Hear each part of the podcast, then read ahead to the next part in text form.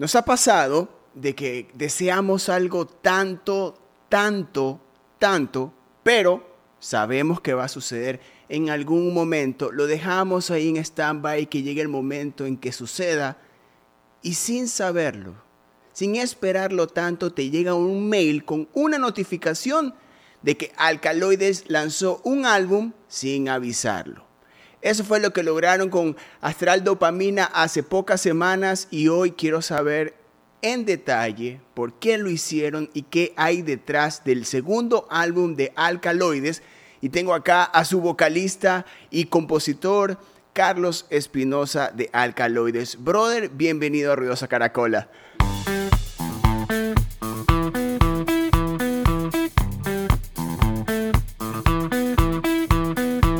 Este es el podcast de Ruidosa Caracola con Eric Mujica.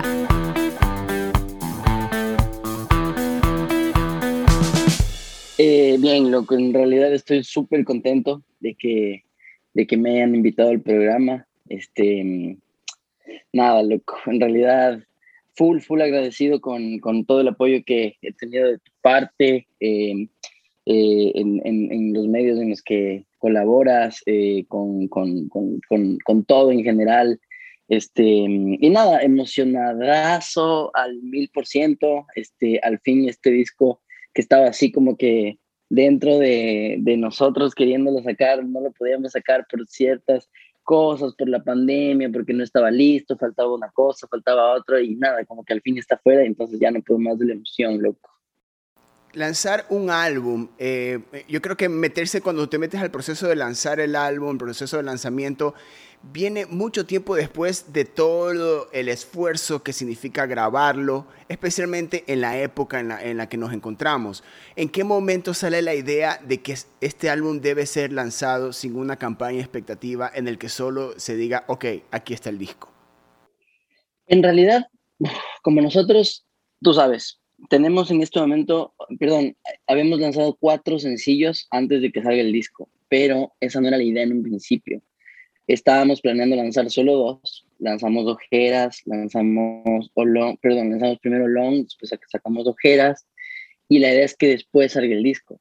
Y paf, cayó la pandemia, entonces eh, como que cambiamos un poco la estrategia, sentimos un poco que no era el tiempo de sacar el disco entero, más bien sentíamos que medio la vibración en general del, de la ciudad, del país y del mundo entero estaba como otra frecuencia. Entonces dijimos, no, o sea, como que esperemos un toque y mm, tratemos de sacarlo como cuando las cosas estén eh, un poquito más aliviadas de la pandemia, etcétera, etcétera. Entonces, eh, nada, como que creo que fue el timing perfecto para, para, para, para, sacarla. Y como habíamos tenido ya cuatro eh, sencillos al aire, eh, como que otra vez hacer una campaña de expectativa, mm, no sé, la, íbamos, la estábamos sintiendo un poquitín forzada. Entonces eh, dijimos de nosotros, ¿por qué no darle una sorpresa a los fans? Y nada, como que uno de los lemas que, que, más, que más me, me, ha gustado eh, decir y vivir es que las cosas llegan cuando tienen que llegar, sin que se forcen tanto. Entonces, em, fue así, como ese sentir fue lo que nosotros quisimos que, que los fans de la banda sientan y, y, que llegue así como inesperadamente. Em, creo que era parte de la sorpresa. Y, igual, eso lo decimos como hace como hace un mes. En realidad íbamos a hacer una campaña, íbamos a hacer algunas cosas hasta que mejor no digamos nada y solo votemos. Pero también eso, eso de, lanzar un álbum eh, sin un previo aviso para los fans, también existe, debe existir el reto para la banda de dónde están los nuevos fans, cómo trabajamos, cómo hacemos esa, esa manera de, de, atraer nuevos fans con un álbum en el que, como tú mismo lo dices, fue lanzado como un regalo o una sorpresa a los fans, para la banda, a los, para los nuevos seguidores, ¿cuál, es, cuál va a ser ese trabajo?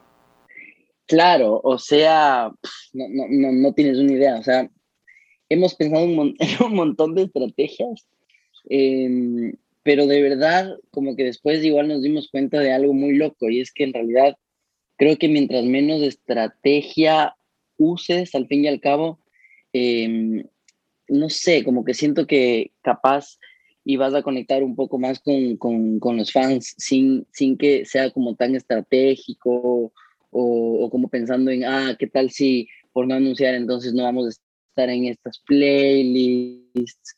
Y entonces, eh, no sé qué, como que en realidad decidimos como que no cerrarnos a, la, a, la, sorpresa, como que a, ese, a ese sentir em, o a esas sensaciones, como que quisimos que sea un poco más sensorial que anticipado, ¿me entiendes? Entonces, em, en realidad, como que dejamos la estrategia a un lado. Principalmente fue como que, a ver, dejemos la estrategia a un lado y más bien pensemos en el sentir de los fans eh, eh, por otro. Y por otro lado, pues sí, sí, sí, sí sentí que tuvo como que un, un digamos que un hype, por así decirlo, que estuvo chévere eh, sin haberlo anunciado. Entonces, igual nos sentimos también bien por eso, como que ver que sin anunciar, igual el, disco por ahí tuvo un hype que sí nos gustó. ¿Quieres dejar a todos en tu casa con la boca abierta?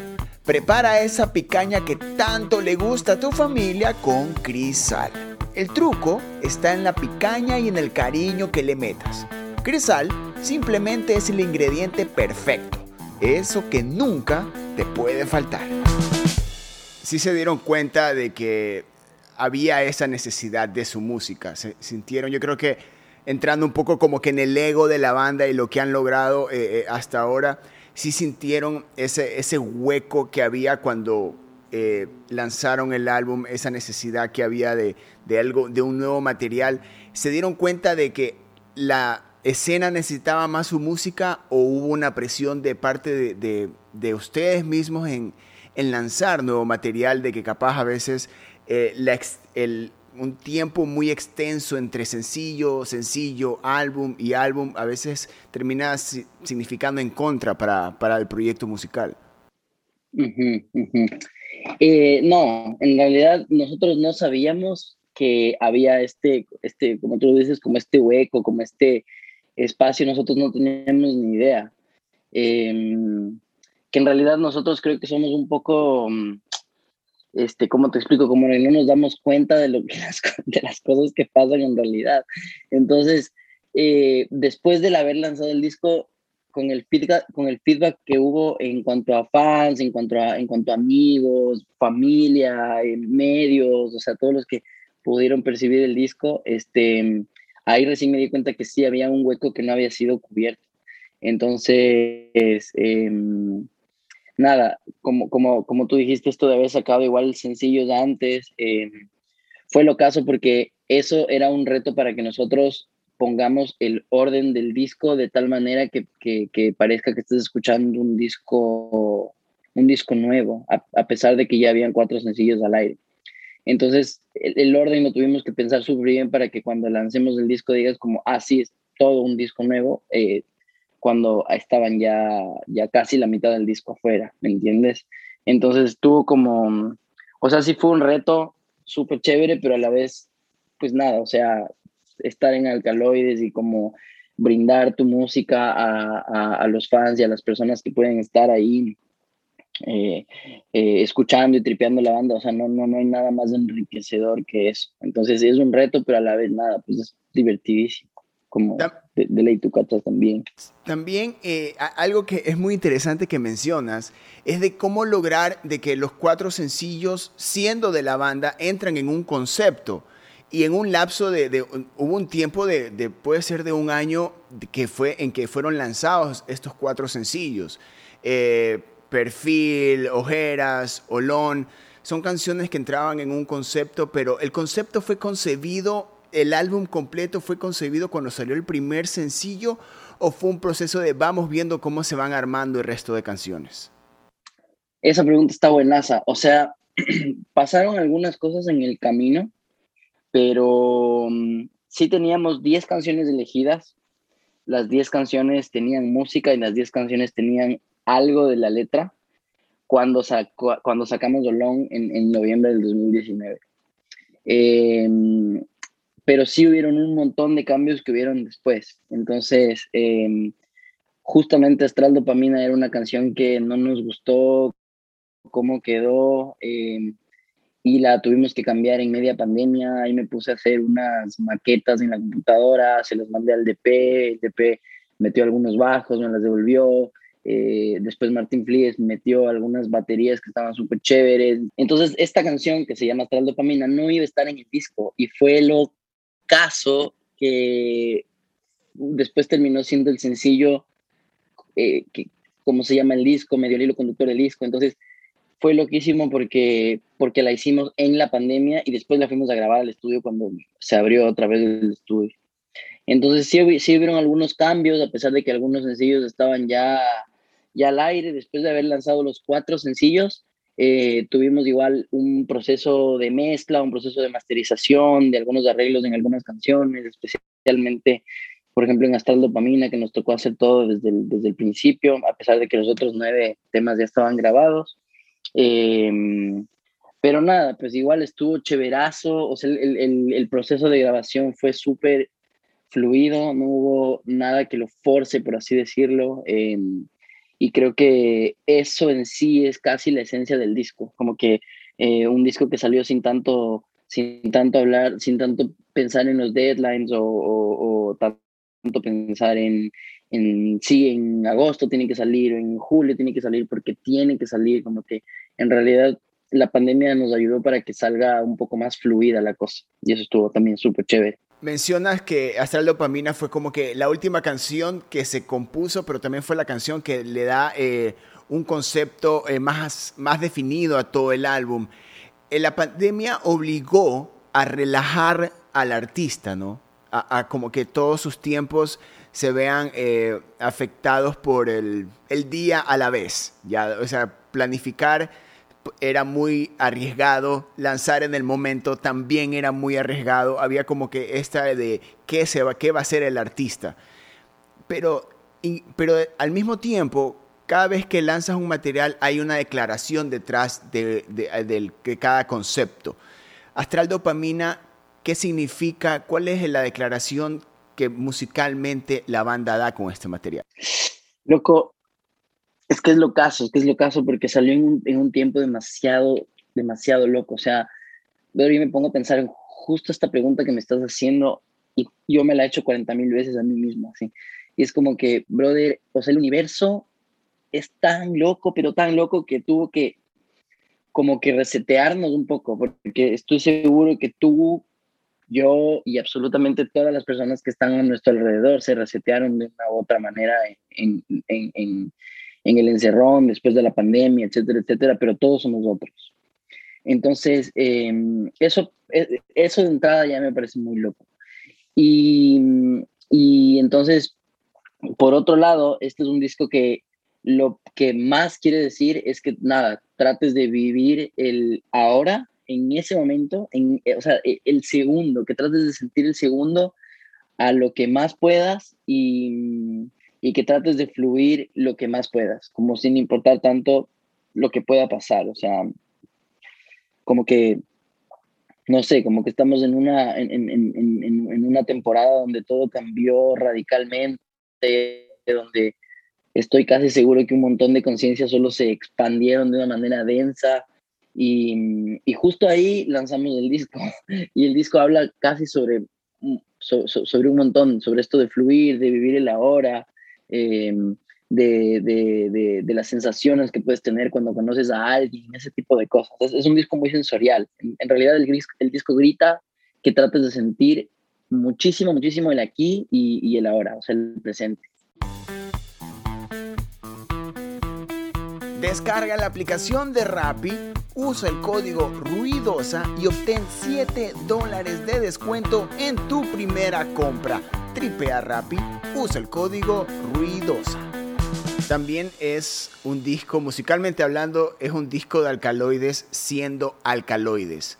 Eh, una banda, eh, la banda, eh, a pesar de que se, se encuentra en la misma situación de que todos los artistas vivimos a nivel mundial, eh, mantiene eh, esa sonoridad, mantiene ese espacio que existe eh, en, las guitarras, que existe en, en, las canciones. Es como que, como tú lo mencionas, que es sensorial, pero también no es, es algo que viene con la banda desde que empezó, desde, su, desde el primer álbum, que genera este ambiente.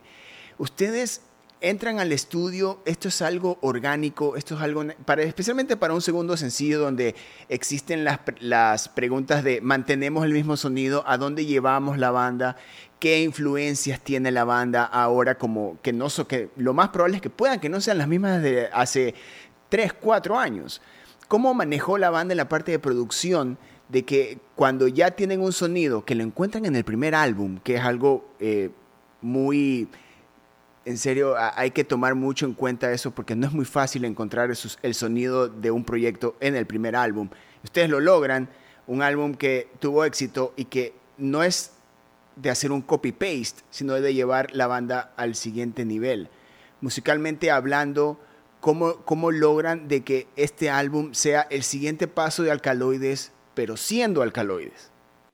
Claro. Eh, híjole, loco, eso igual es lo caso, o sea, la banda compone diferente que antes, obviamente, porque cambiamos el bajista y el guitarrista de entrada. Antes estaba José y Leo y ahora está Mateo de P y Mateo del Pozo. Entonces ya por ahí como que hubo un, cambio en la, composición un poquito y también pues, pues el productor del disco fue Daniel Pasquel, que, es conocido como Pichu. Entonces eh, estas, estas, estas, estos nuevos em, estas nuevas variantes en la composición del, del, disco le dan un cambio, pero pues en realidad em, casi que algunas, algunas notas, algunas progresiones o como, como, hablar de la composición en general, eh, las, las dice un poco yo. Em, supongo que yo mantuve un poquito, un poquito como que la, la, la, forma de componer, aunque muchísimas canciones cambiaron un montón. Hay un montón de, de personas que, que, que, les gusta más un poco la música como mm, tirando a punk o tirando a, como a post-punk, como ese lado de, de, los alcaloides, em, que sí siento que lo mantuvimos y, me encantó mantenerlo. Y fue como una idea también de la banda que eso, eso haya, pero también nos dio eh, apertura que podamos meter más teclados, unas melodías un poco más románticas, incluso las letras eh, eh, hablan un poco más de, de, amor, por así decirlo. Este, y hay, hay un montón de fans que no les gustó tanto. Em, y me parece lo caso eso, em, que a pesar de que es una banda, como tú dices, que mantuvo un poco su esencia, sí tuvo un par de cambios, es lo caso. Hay un par de personas, unas tres personas que ubico, que las ubico porque han sido siempre fans de la, de la banda, es loquísimo. Todos los días me, me, me escriben a mandarme al pan. Así como, oh, lo nuevo de ustedes es un asco, son una banda de miércoles, ya retírense, cosas así como demasiado loco.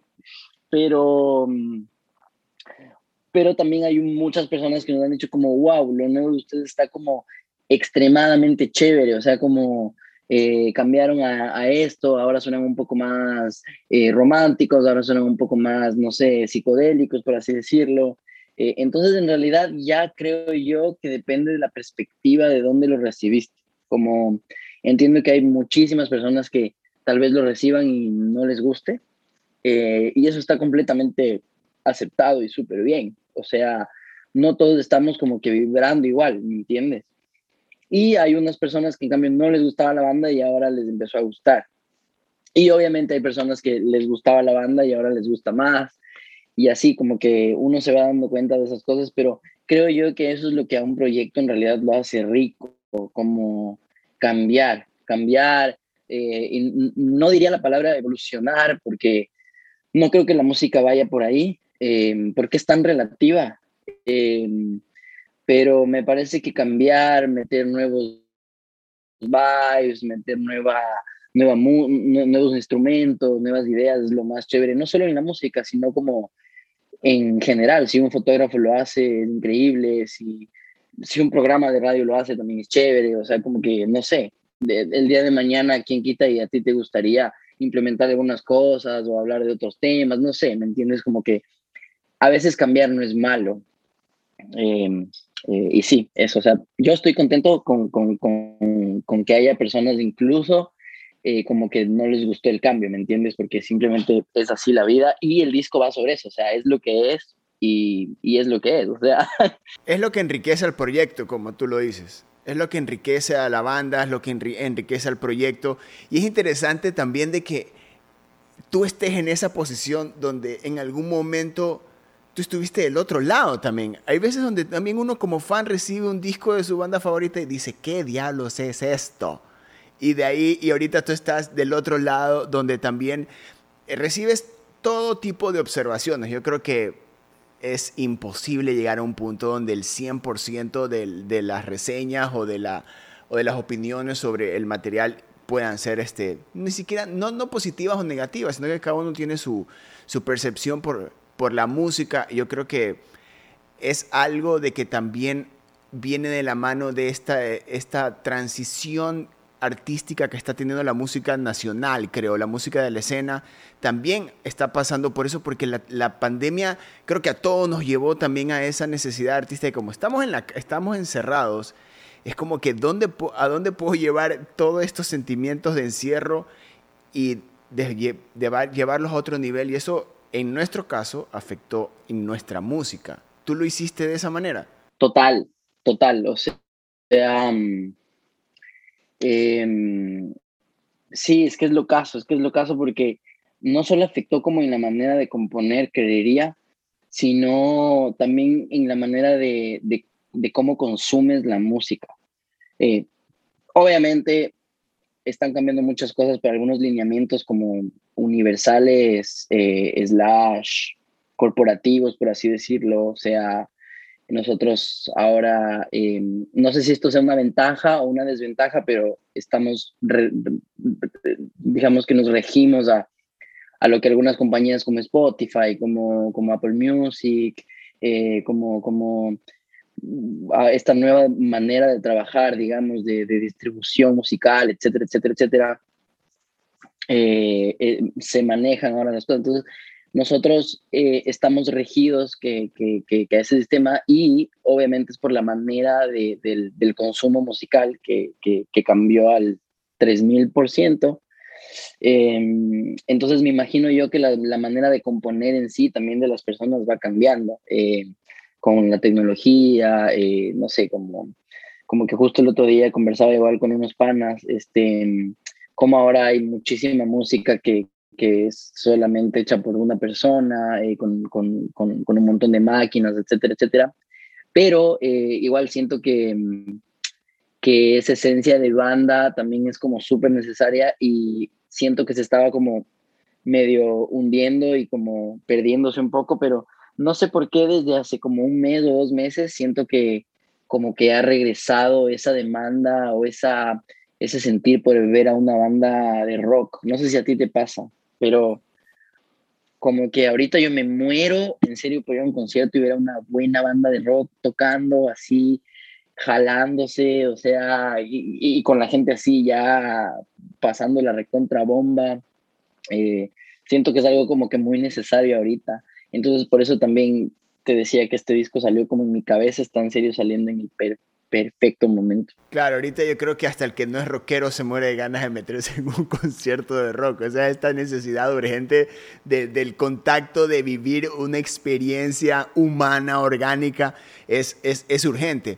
Pero bien que mencionas los shows y basándome en el hecho de que lanzaron un material sin una campaña expectativa, sin estas campañas donde te dicen, te muestran un video antes, te muestran un pequeño teaser antes ¿Cuál es el, futuro que tiene la banda en referente a seguir promocionando este material? Porque puede que vengan videos, sesiones o, simplemente capaz el rato menos pensado. Si lanzaron un disco sorpresa, capaz que mañana dicen concierto en Guayaquil en vivo, en el, en el Sánchez Aguilar o algún tipo de conciertos. También tienen eso, eso están armando. Estamos a, a vísperas de una potencial apertura de, del país a nivel de eventos, ya nos estamos vacunando, ya se está vacunando la gente, es algo de que ya está eh, anotado en la agenda de alcaloides.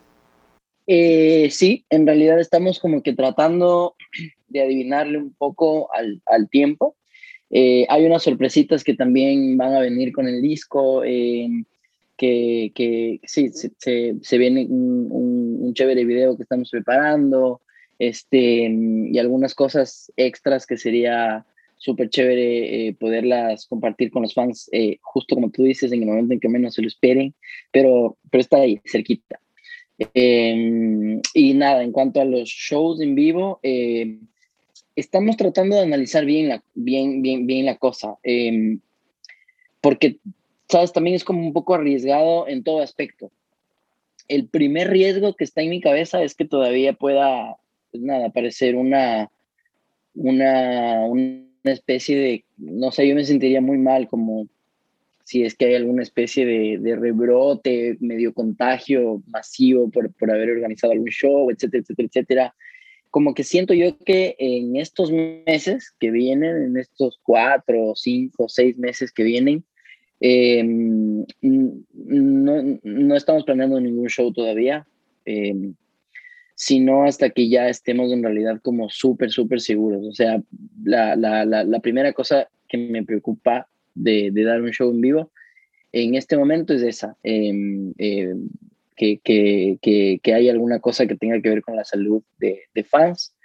Em, y en segundo plano, y, igual súper importante, es nada, pues la cuestión de, de mandarse un, una producción eh, súper loca y no poder controlar em, las, las, leyes de, de, de, los semáforos, de las restricciones de hora, de, los aforos, de, de, de, todas las restricciones en cuanto a permisos, etcétera, etcétera, que pueda pasar.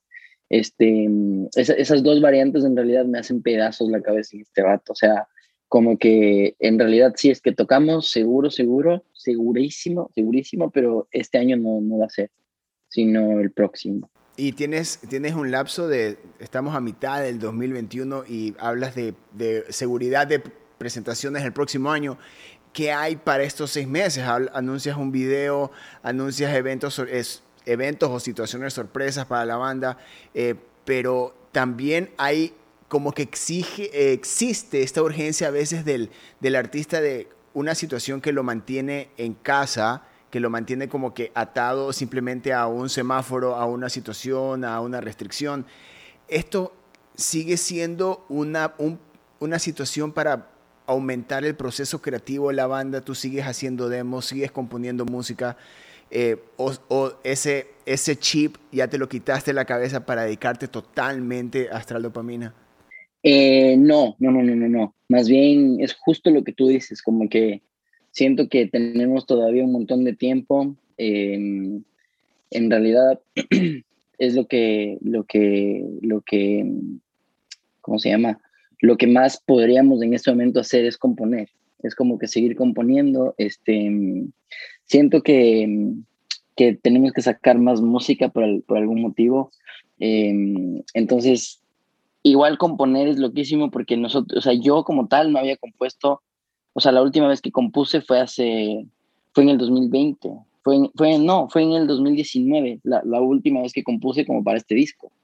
Entonces, en este momento la verdad es que me, me urge. Tengo algunas cositas ahí que estoy componiendo, em, pero no hemos entrado a un proceso de grabación ni nada todavía, pero obviamente de composición, eso sí, es súper un hecho. Increíble. Brother, eh, también, eh, y para terminar, este, tú también siendo parte de la escena y has visto cómo se mueve la escena porque también eh, circulas en él. ¿Cuáles son esos proyectos o esas bandas que tú has visto durante este tiempo que no solo te hayan llamado la atención, sino que también hayas visto de que hayan usado la época para, para poder no solo presentar un proyecto, sino también eh, aprovechar las herramientas que existen para poder salir. En Ecuador, ¿me estás preguntando o como en general? Acá, acá en Ecuador. Sí, este... Bueno, definitivamente he sido, he sido, la verdad, siempre súper, súper seguidor de, de lo que ha hecho Mauro, eh, Da Pound en general, esa banda siempre me ha gustado, entonces em, me ha gustado siempre la manera en cómo em, Mauro de Da Pound compone y, y, entonces él creó este sello que se llama Club de Pesca, que me parece súper chévere eh, cómo están manejando eh, las bandas que están teniendo, cómo les están dando eh, me, me, gusta mucho cómo lo están manejando y cómo lo han manejado en media pandemia, porque este, este, este sello discográfico, no sé si ellos se hacen llamar un sello discográfico, pero creo que sí, em, surgió en, en, la mitad de la pandemia. Entonces me parece súper chévere, eh, me parece que ellos seleccionan súper bien igual a sus, a sus proyectos. Em, eh, me gusta mucho cómo se han movido em, Miel que es, que es una banda igual que me parece increíble, eh, está muy bien conectada con, con, con, las cosas que se están haciendo últimamente. Y bueno, pues eh, el Martín Flies que, tocaba la batería con nosotros, eh, colaboró en, en, en, en Astral Dopamina. por otro lado, me encanta también Bardo José cómo está proponiendo igual su, su, su, su, onda visual, su onda musical, eh, su onda en general es como súper chévere. Eh, de las bandas como que esas son creo que mis, mis, mis top of mind ahorita. Eh, de, de, de, las que más me, me, medio me he enfocado y como que me han llamado bastantísimo la atención. Abaco, que también me parece chévere, su, su, lo último de Abaco que estaba súper chévere. Eh, el sonido está buenazo y también cómo, cómo, cómo, cómo se ha manejado igual en cuanto a, a lanzamientos, etcétera, etcétera, eh, estaba, está súper chévere. Por ahí vi que eh, Panchito Feroz sacó unas fotos súper cool. Eh, entonces, sí, esos, esos, esos son los que ahorita como que se me vinieron a la cabeza, que, que me han gustado muchísimo.